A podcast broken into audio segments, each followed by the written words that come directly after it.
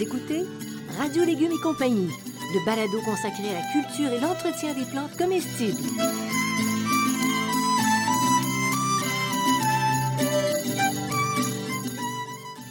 Laitue, Basilic, plantation, poivron, bleuets, pollinisation, haricots, arrosage, fraises, insectes ravageurs et maladies, concombres, fertilisation. Radio Légumes et compagnie, le balado qui vous dit tout pour cultiver et entretenir simplement les plantes comestibles de façon naturelle.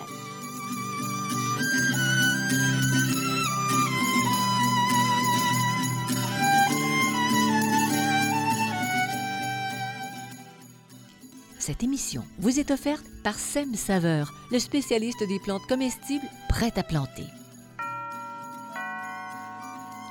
C'est l'heure du jardinage, car qui jardine dîne. Des plants de légumes savoureux et colorés, de fines herbes qui font voyager, de petits fruits irrésistibles, tout prêt à planter. C'est ce que vous propose Sem Saveur.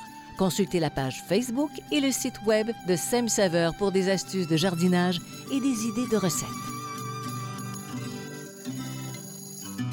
Bonjour tout le monde, je suis très heureuse de vous retrouver, hein, encore à Radio Légumes et compagnie, Compagnie. avec en compagnie notre compagnie, Bertrand Dumont. Et Johnny Ross. Voilà. Voilà. Euh, Bertrand, Oui. avant d'organiser une épluchette, Oui. je vais te dire une affaire, il y a tout un chemin à parcourir. Ben oui, il faudrait peut-être cultiver du maïs. On peut Et toujours voilà. l'acheter, mais dans- si on veut faire du potager, on peut peut-être le cultiver. Donc, on, va, on vous parle de la culture du maïs C'est aujourd'hui. sujet. Et ce problème, hein, qu'est-ce qu'on fait avant pour préparer une épluchette? Ben, c'est pas d'hier que ça se. Non, les pluchettes de blé c'est pas nouveau. On en les- parle depuis combien d'années, de les- siècles? C'est pas les Québécois qui ont inventé les pluchettes de blé d'Inde, malheureusement pour eux autres. Euh, donc, le maïs est une plante euh, uniquement cultivée, on ne le sait pas souvent, là, ça n'existe pas à l'é- à l'état sauvage. OK? Euh, les ancêtres du maïs, c'est la théocinthe et l'herbe de gramma, deux plantes qu'on retrouve sur les- la vallée du Rio Balsa, un fleuve dans l'état du Michoacán et du, et du Guerrero au sud du Mexique. Donc, c'est vraiment là, de là que proviennent les premiers, euh, les, les- les- les premiers maïs. Mais dis-moi, c'est- c'est-à-dire qu'au départ, ça a été naturel. Au départ, La- ben oui, mais c'est oui. la, c'est la, la, théo, la, la, la et l'herbe de gramma. Ça s'est ça s'est C'est ces deux plantes fusionné. qui ça se sont fusionnées. Oui. Donc, c'est naturel dans le sens on n'en trouve pas à l'état sauvage. C'est-à-dire qu'il y, y a certaines plantes qu'on va trouver, allez, comme le, mettons le fraisier des bois, on va trouver des- du fraisier des bois il y a très, très longtemps à l'état sauvage. Oui. Il n'a pas évolué. Alors que le maïs, lui, a été a, a beaucoup évolué et y a pas, on ne retrouve pas des, des- du maïs comme on en trouve à l'état sauvage. Là. Ça se fait pas. OK, ça, se fait, plus, c'est ça. Fait, donc, c'est par, c'est par hybridation naturelle. Natu- il y a une euh, hybridation ouais. naturelle et après ça, beaucoup, beaucoup d'hybridation, euh, de sélection naturelle, de sélection euh, naturelle là, par euh, les, les, les Amérindiens. Le- on a retrouvé des pollens des plantes datant de 70 000 ans. OK. Donc, c'est pas jeune. Non. Et au début, c'était des courts épis de 3 à 4 cm et de seulement 6 à 8 minuscules grains. Si, si on voulait organiser une épluchette de blé d'Inde, on peut-tu dire que C'était il n'y avait pas beaucoup à se mettre sous la dent? On pense que les premières plantations de maïs ont été, sont- ont été faites dans l'état du Puebla, au sud de Mexico, il y a 9000 ans. D'accord. Pour consommation. Pour là. consommation. Oui, c'est ça, on a ça. commencé à comprendre On a ça. commencé à comprendre ça. Alors, on 9000 s'entend, à l'époque, les, les, les, les les- épis étaient petites, mais les, épis vont grossir, grossir, grossir au fur et à mesure.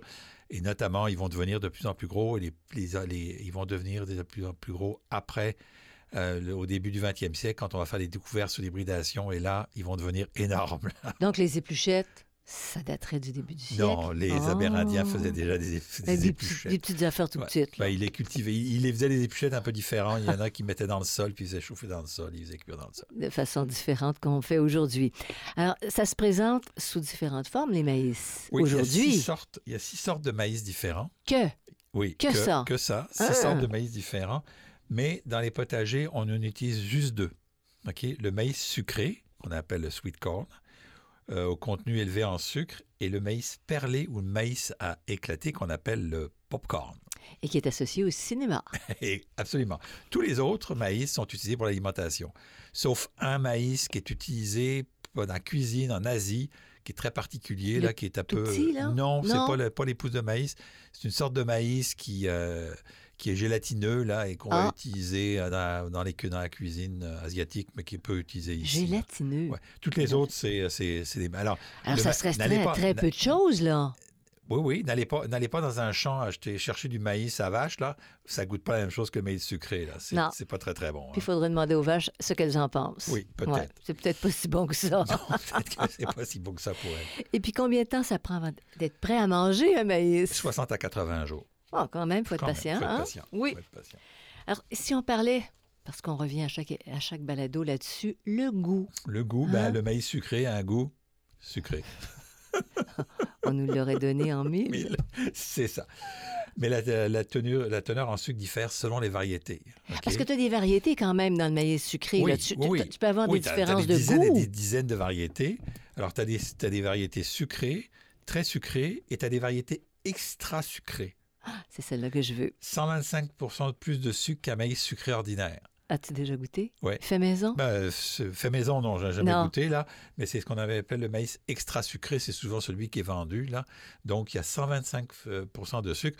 On comprend que c'est l'hybridation, là. hein. Oui, oui. On comprend Ils que c'est allés- l'hybridation. C'est pour ça que quand fois que vous achetez, vous dites, oh, il n'est pas très bon ce maïs-là, il n'est pas très sucré, parce que c'est des variétés qui sont plus ou moins sucrées. Donc, si vous voulez aimer le maïs très sucré, il faut prendre des extra sucrés. Est-ce qu'il y a plusieurs sortes dans l'extra sucré? Plusieurs Oui, oui, il y a variétés? plusieurs Ah variétés. Il oui? y a des centaines de variétés. Il Ah! des centaines de variétés. Ah, là. tantôt quand tu nous parlais. Il y a six Non, non, les sortes, c'est les euh, grandes sortes, les grandes oui. sortes. Dans les grandes sortes, tu as le maïs, le maïs euh, sucré et le popcorn, maïs à éclater.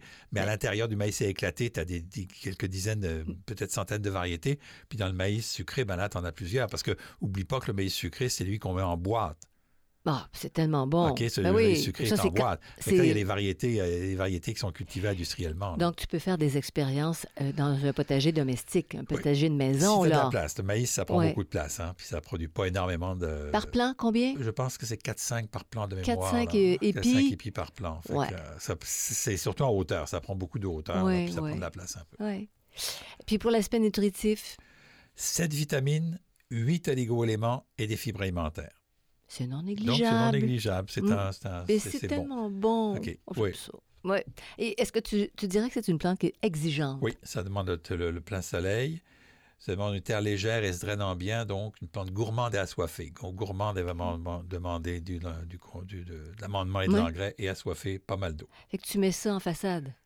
Quand tu as la façade plein sud ou du côté plein Ouais, sud, ça, puis tu ça, pourrais comme, ça. Tu peux comme des tournesols, en fait. euh, pour te cacher de ton voisin aussi. Puis à la fin de la saison, Mais tu vas attirer les écureuils. tu vas attirer les écureuils. Parce que c'est trop bon. C'est pas juste Ouais, bon pour les humains. Est-ce que c'est facile à cultiver, en fait? C'est très facile à cultiver si on dispose de la place, parce que dans les petits jardins, c'est pas une bonne plante, ça prend beaucoup de place. Ça prend beaucoup. Puis ça fait de, de l'ombre aux autres plantes aussi, parce qu'il Absolument. faut penser à ça. ouais.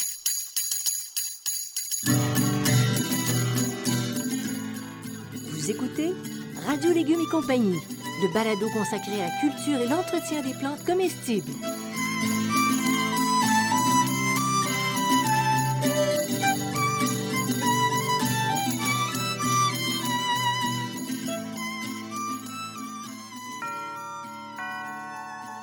Qui jardine, dîne. L'heure est au jardinage et au prêt à planter. C'est ce que vous propose Sem Saveur, une gamme de plantes cultivées pour vous par un producteur de plus de 35 ans d'expérience.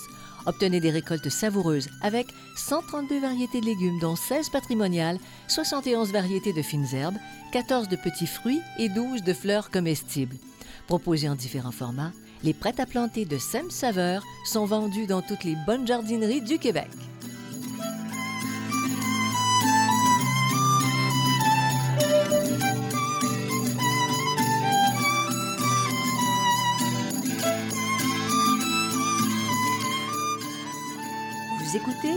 Radio Légumes et compagnie, le balado consacré à la culture et l'entretien des plantes comestibles. Donc, quand et comment on multiplie les épis de blé d'Inde, c'est-à-dire les plants de blé d'Inde? Ben, ça se fait euh, à la mi- Vois-tu ça comme je suis positive? Moi, je vois déjà les épis. Ah oui, ah oui c'est ça. Il fait déjà les épis. On n'a Oui. pas encore semé. Bon, on sème directement euh, à la mi-mai ou à, ou à mi-juin, entre la mi-mai et la mi-juin, Mhm. directement dans le sol. On peut les semer à l'intérieur, mais c'est pas, euh, on le fait pas souvent.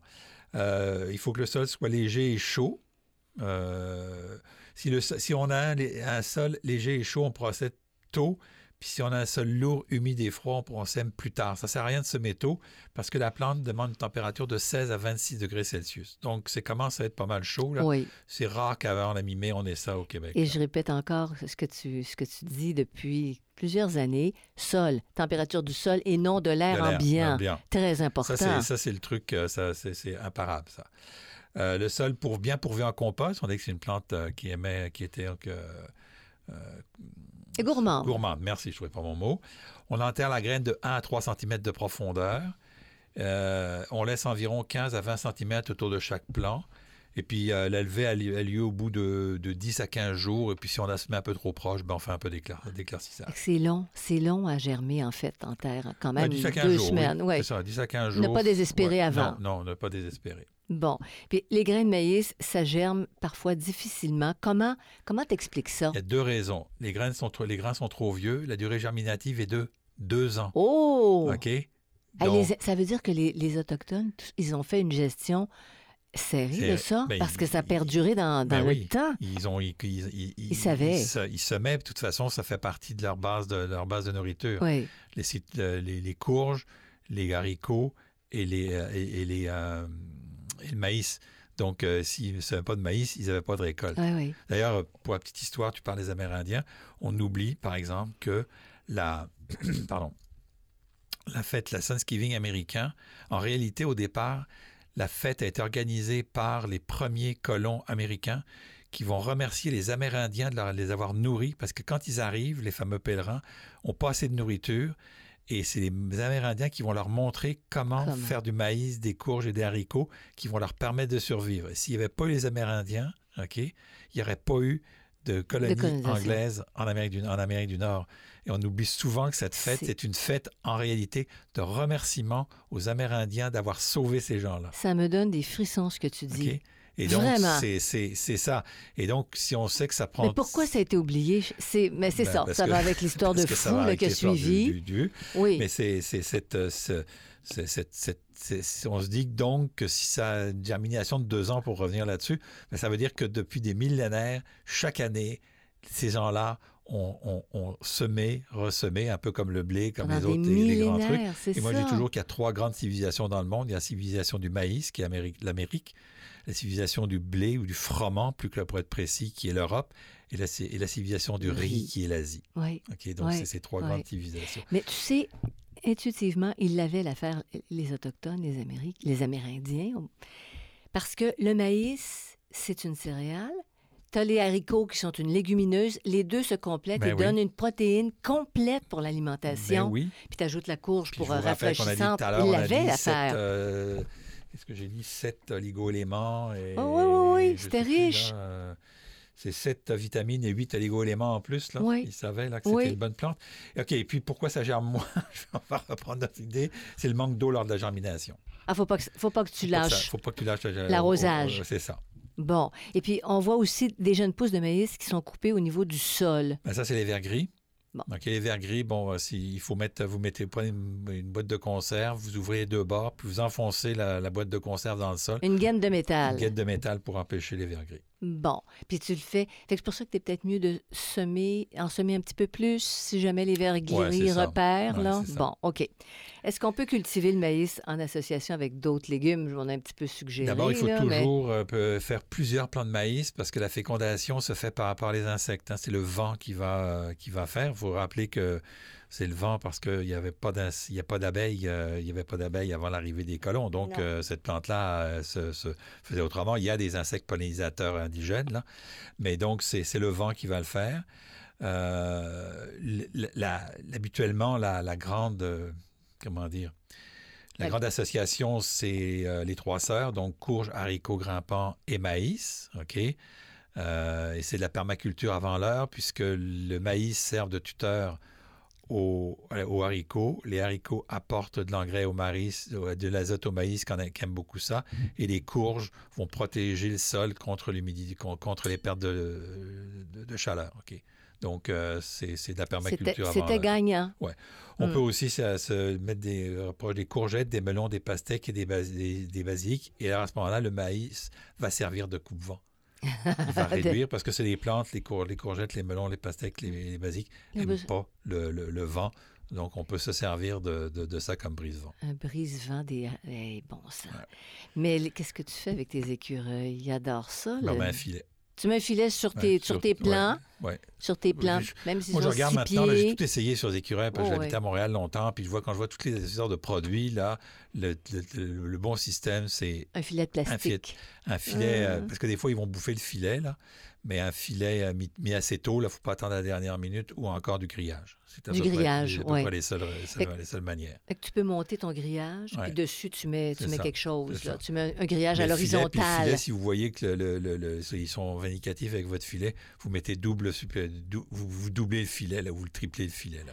C'est quelque chose, hein? Ouais, Eh oui, je ne sais pas qu'est-ce qu'ils faisaient autrefois dans- avec leur grand potager à pas avec le grand potager, c'est que, euh, c'est qu'en réalité, euh, ils ne cultivaient pas en ville, ils cultivaient à l'extérieur. Et à l'extérieur, je vais vous donner un exemple. Nous, on a des bleuets. Ben, les bleuets, ils- les, les lapins les mangent en hiver.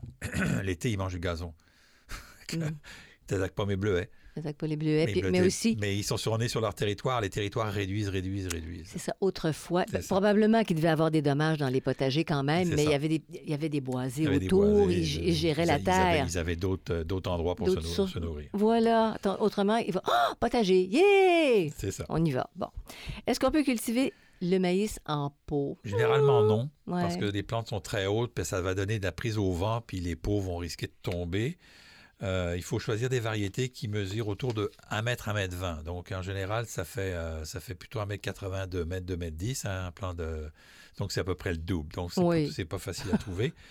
Je vous en ai sorti quand même une, le Tom, Tom Popcorn, qui fait 1 mètre. Donc, si vous Ah. voulez de- de- de- du popcorn, là, c'est des, c'est des tout petits, euh, des, des tout petits plants de maïs, là. Si vous y arrivez, vous voulez essayer, c'est 20 cm de profondeur, 35 cm de haut, puis ça prend 16 litres de terreau par plant. C'est quand même pas mal. Ouais. C'est pas mal de terre à, de transborder. OK. Euh, Parle-nous maintenant de l'entretien pour avoir des, des beaux épis pour notre épluchette. On fait euh, de l'engrais naturel équilibré deux fois au cours de la saison. Hein, on a mis beaucoup de compost au départ, puis l'humidité constante du sol. C'est à peu près ça. Et assoiffée. C'est à peu près tout ça. Puis les. Oh, mais là, on entre dans une liste aussi. Oui. On a déjà parlé de liste, là. Alors, on y va avec les ennemis du maïs. Alors, les plus communs sont le puceron du maïs, la pyrale du maïs et les vers de l'épi du maïs. Je vais revenir avec les, euh, la pyrale du maïs. On voit aussi des vers gris, on en a parlé, des vers blancs, la chrysamelle et les altises. Du coup, on, par- les limaces et les oiseaux lors du semis. Hein? Ouais, on faut viennent- protéger les semis parce que les oiseaux, ils viennent ramasser. Euh, les oiseaux quand les épis sont formés, puis aussi les ratons laveurs. Ah, ben ça va bien. OK. Wouh! Euh, C'est sûr que dans un grand champ, les ratons laveurs, on s'en fout, ils bouffent oui. quelques épis, mais que vous avez des- quand vous puis avez ils 10 plants, décampent. là, c'est un peu emmerdant. puis la maladie, c'est la rouille, le charbon du maïs, la tache, euh, des feuilles, puis les pourritures et les moisissures. Je vais revenir sur le charbon du maïs.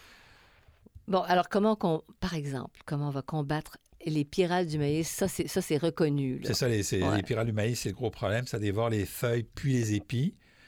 Euh, on Ça va- dévore. Ça les dévore Ouais, carrément. Ça Ah dévore carrément, là, c'est comme une chenille. Euh, c'est bio-insecticides, on utilise des bio-insecticides.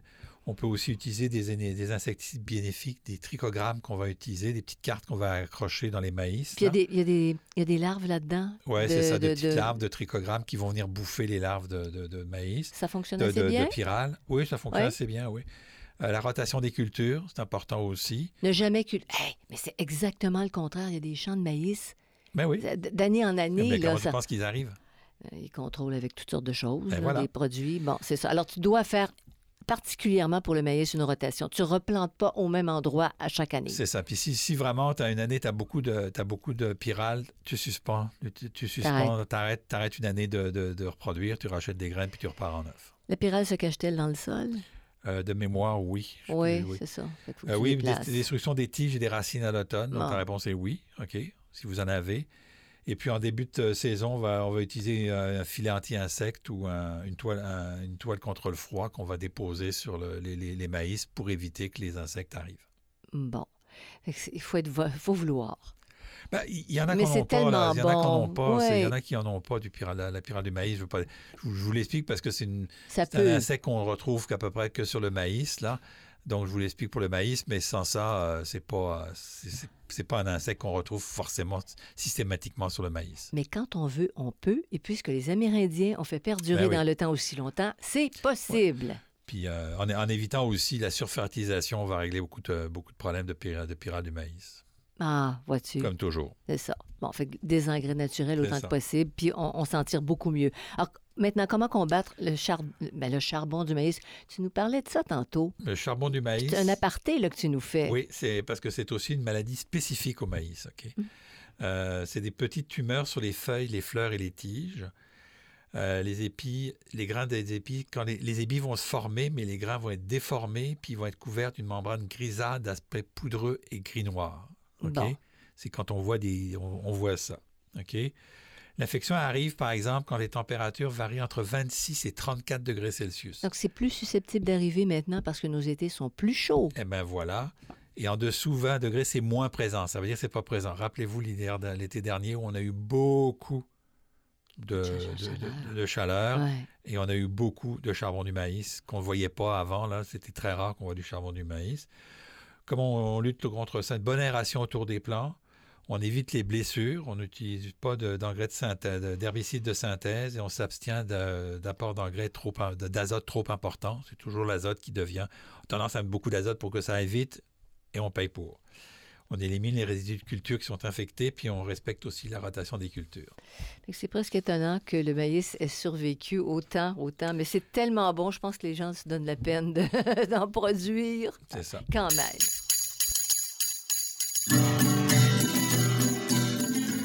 Vous écoutez Radio Légumes et compagnie, le balado consacré à la culture et l'entretien des plantes comestibles.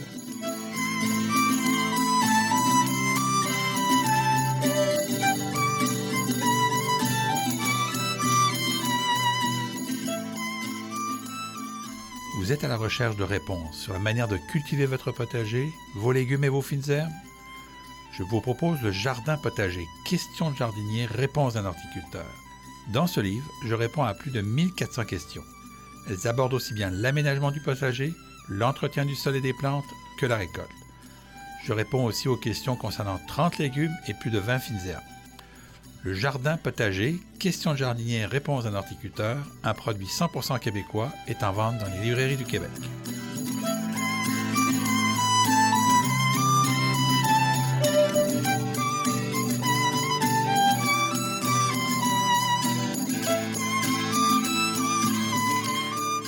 Vous écoutez Radio Légumes et compagnie, le balado consacré à la culture et l'entretien des plantes comestibles.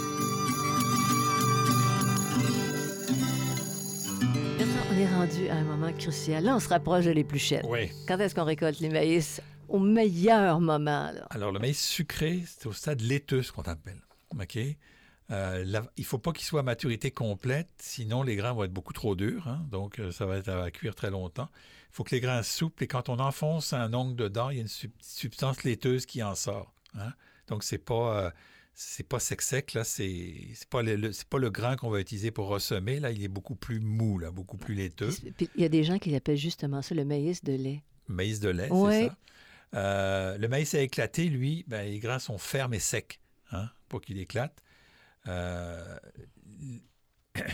les épis sont laissés, on laisse laisser les, les épis sécher sur la tige, OK? Sur les Oui, tiges. oui. Ah, pour, Euh, pour le maïs à éclater. Oui, c'est ça. C'est ça. Euh, en fin de compte, euh, ça se cueille facilement, tout le monde sait ça. On, casse ça, on casse le maïs. Hein. On ne va pas couper le maïs, on casse le maïs. Et puis après ça, ben, l'épluchette, c'est d'enlever les feuilles de la protection des épis. C'est ça l'épluchette. Là, on épluche le maïs, les feuilles qui sont autour, la barbe qui est, à la- qui est au bout de la tige. C'est là qu'on fait l'épluchette. Et, et c'est là que dans, dans un des sketchs de José Louis Wood, il dit Party! Party, c'est en plein ça. Je vois que tu connais tes classiques. Alors, est-ce que c'est exact qu'on peut quand même manger les épis atteints de la maladie du charbon? Oui, effectivement. c'est vrai, ouais. Ils sont très appréciés des peuples autochtones d'Amérique du Sud et qui leur donnent le nom de huit lacoche. La huit lacoche. Ils aiment ça. Ça, ils ça aiment ça. ajoute un goût. des- maintenant qu'on en trouve de plus en plus, il y a des restaurants qui, euh, qui en, en automne en font. Il y a une manière de le préparer, là, je ne connais pas la recette, là, Euh, mais cette année, euh, si on, sur Internet, il y avait beaucoup de recettes de, De huit de huit la coche. Ah, c'est drôle. Une recette traditionnelle. Je pense que, de mémoire, je pense qu'ils enterrent ça dans le sol puis qu'ils font euh, dans un feu, là, proche d'un feu, puis ils le font cuire comme ça. Mais il paraît que c'est très bon, c'est un goût particulier. Là. Ah, Donc, c'est bon, recherché, alors que pour beaucoup, c'est une maladie. ça. Pour certains, c'est un, Un régal. un régal. Bon, ben tiens, parlant de régal, on arrive à notre épluchette. Différentes façons d'apprêter le, le blé d'Inde. Ben, il n'y en a qu'une seule, c'est la cuire. Ah, oui. OK. Cru, c'est un petit peu indigeste. Ah, Donc, c'est l'épluchette. Hein? C'est la, la manière la plus connue. On est rendu. Il faut savoir quand même qu'une fois que l'épluchette est, est faite, on peut aussi cuire le maïs et ne pas forcément le manger avec ses doigts et avec plein de, ben- bien du beurre et, a d'autres façons. et bien, et bien des grains entre les dents, dans mon cas. Euh, donc, on peut, on peut aussi le cuire, enlever les grains et les congeler ou les conserver. Là. On peut Ah, aussi faire des conserves. bon. Ah, Oui. Ça, On peut bon, faire des conserves aussi. oui, oui. Donc, il y, a, il y a le moment de l'épluchette, mais aussi on peut les conserver pour plus tard dans la saison si on ne veut pas acheter des boîtes toutes faites. Le popcorn ou le maïs soufflé, ben, on sait comment ça se fait, mais euh, je vous rappelle que c'est le beurre, le sel et le sucre qui augmentent les calories et non pas pardon, les, euh, les maïs. OK? Le maïs, le popcorn sec, c'est pas tellement calorique. C'est quand vous mettez beaucoup de beurre, beaucoup de sel et beaucoup de sucre que là, ça augmente beaucoup les calories. Peut-être pas la cause de ton tour de, C'est de ça. taille. Le tour de taille, c'est pas le, c'est pas le maïs soufflé. Tu sais, on dit ah, le maïs soufflé. Non, c'est le beurre. Et puis il y en a un autre aussi qu'on peut utiliser quand on sait le faire. Ben, c'est le bourbon. Le Ah! bourbon, le whisky américain, qui, Oui. est, qui est en fin de compte 51 de maïs fermenté. Eh, OK, donc le bourbon, c'est, aussi du, à base de maïs. Et là. ça aussi, c'est moyen pour le tour de taille, mais c'est bon. Mais c'est bon. Donc, ça. le bourbon and soda, c'est, euh, c'est un très américain. C'est pour ça que c'est très américain, parce que c'est le maïs. Ben, je trouve que ça couronne bien notre épluchette de blé d'Inde anticipée. C'est Hein, ça, J'aime peut-être c'est ça. ça. Ça pourrait être euh, épluchette de blé d'Inde, suivi mais- de popcorn, suivi d'un petit bourbon. bourbon. Aïe, aïe. Alors, voilà qui Et peut-être un complète- huit la coche aussi. Huit la coche. Ça va peut-être devenir Donc, très ça va populaire. être, ça peut être une thématique euh, de nourriture, euh, thé- thématique maïs. Exactement. Intéressante. Alors, ça complète notre programme aujourd'hui. Ça complète notre épluchette. Euh, vous allez sur la page radiolégumes.com, vous cliquez, puis vous êtes informé des nouvelles parutions. Vous écoutez toute la banque de balados. On commence à en avoir pas mal. Que si vous faites de l'insomnie, c'est super. Merci à Sam Saveur. Merci aussi à Xavier Gervais-Dumont pour la musique. Son, cher- son frère, Son cher Charles. frère. Son cher Son frère, bien Charles, ben oui, c'est très bien. pour l'assistance technique. Alors, allez à vos potagers, soyez heureux. Vous avez notre bénédiction. Qu'est-ce que t'en penses, Bertrand? À la prochaine. Bye.